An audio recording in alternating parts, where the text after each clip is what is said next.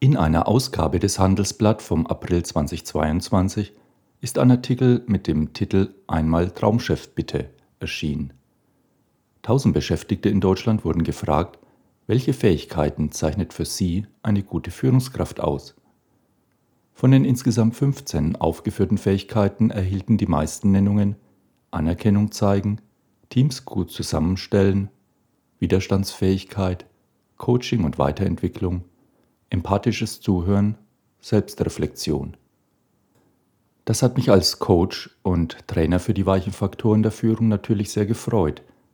An dem Begriff Selbstreflexion bin ich hängen geblieben. Denn Reflexion und insbesondere die Anregung zur Selbstreflexion ist ja ein wichtiger Bestandteil meiner Arbeit. Doch was bedeutet Reflexion über sich selbst eigentlich?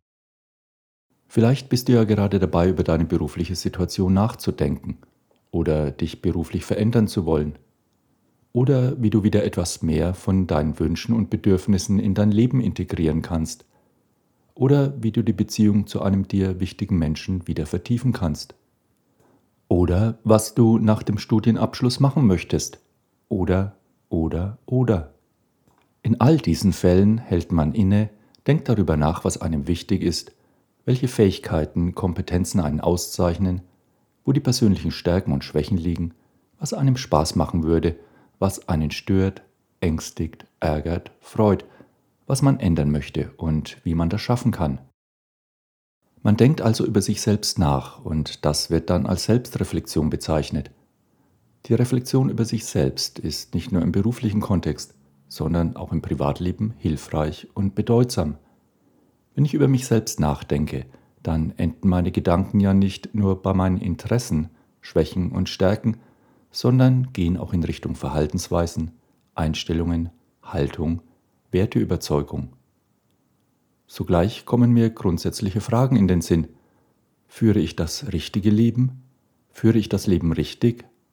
Frei nach Theodor Adorno, es gibt kein richtiges Leben im Falschen. Was läuft gut? Was kann ich besser machen? Was sollte ich ändern? Wie geht es mir in diesem meinem Leben? Doch eins nach dem anderen. Das Selbst spielt also eine wichtige Rolle im Prozess der Selbstreflexion. Doch was ist Reflexion und was ist dieses Selbst, das sich selbst reflektiert? Reflexion kommt aus dem Lateinischen und bedeutet zurückbeugen.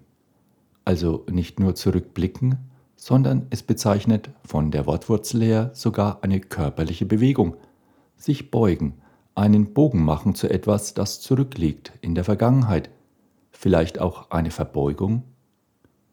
Es ist das Nachdenken, das Besinnen, das Überlegen, das Betrachten und das Vertiefen in einen Gedankengang, in ein Gefühl, in eine Stimmung. Reflexion kann sich auf mein inneres Erleben, mein Denken und Fühlen konzentrieren und auch auf das äußere Leben, mein Verhalten und dessen Auswirkungen und Ergebnisse zum Gegenstand haben. Es geht also darum, wie ein Mensch mit seinen eigenen subjektiven Erfahrungen des eigenen Selbst umgeht, wie er sein Selbst erlebt. Welche Begriffe hast du denn für dein Selbst? Wie beschreibst du dein Selbst? Glaubst du, dass dein Selbst sich der Welt gegenüber konsistent also stimmig verhält?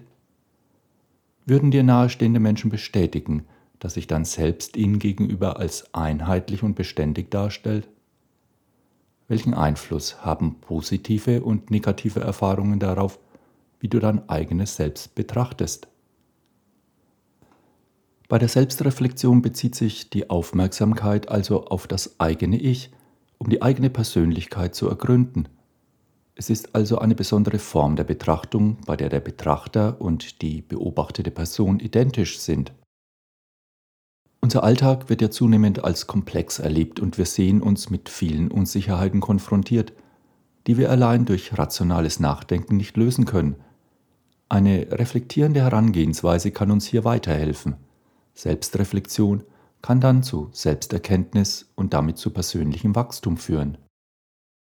In der Gesundheitspsychologie werden beispielsweise Patienten in der Rehabilitation dazu angeleitet, sich selbst, ihre Einstellung und ihre Körperfunktion besser wahrzunehmen und zu beobachten, um eben Rückfälle und weitere Krankheiten, zum Beispiel einen neuen Herzinfarkt, vorzubeugen.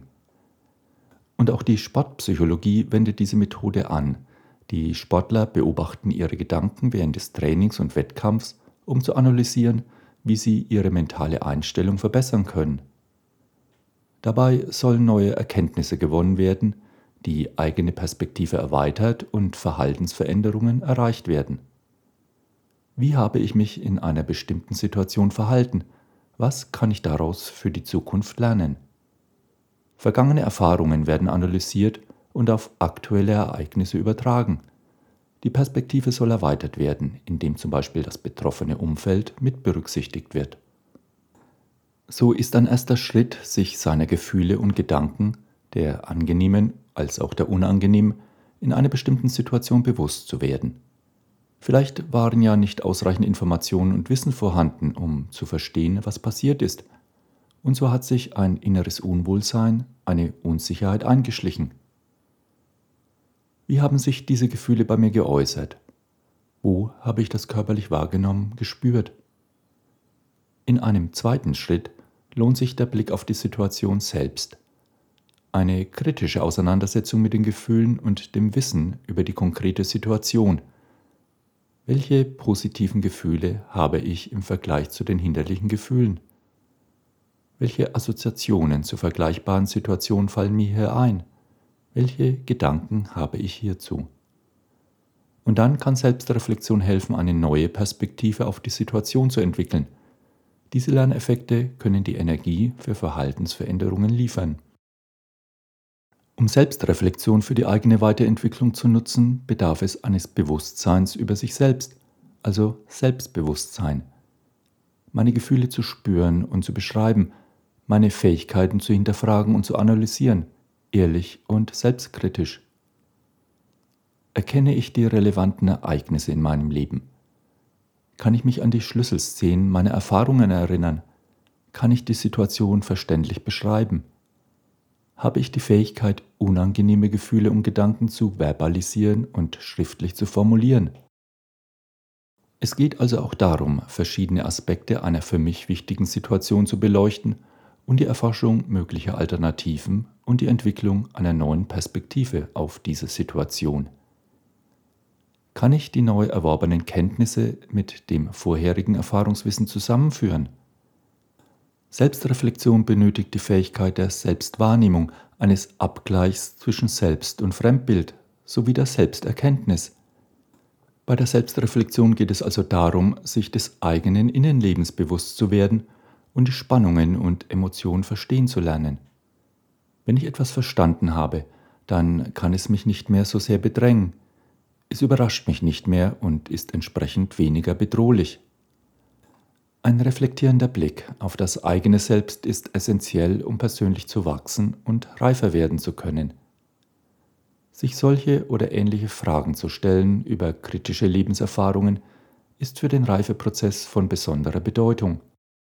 Selbstreflexion kann ja auf unterschiedliche Weise gefördert werden.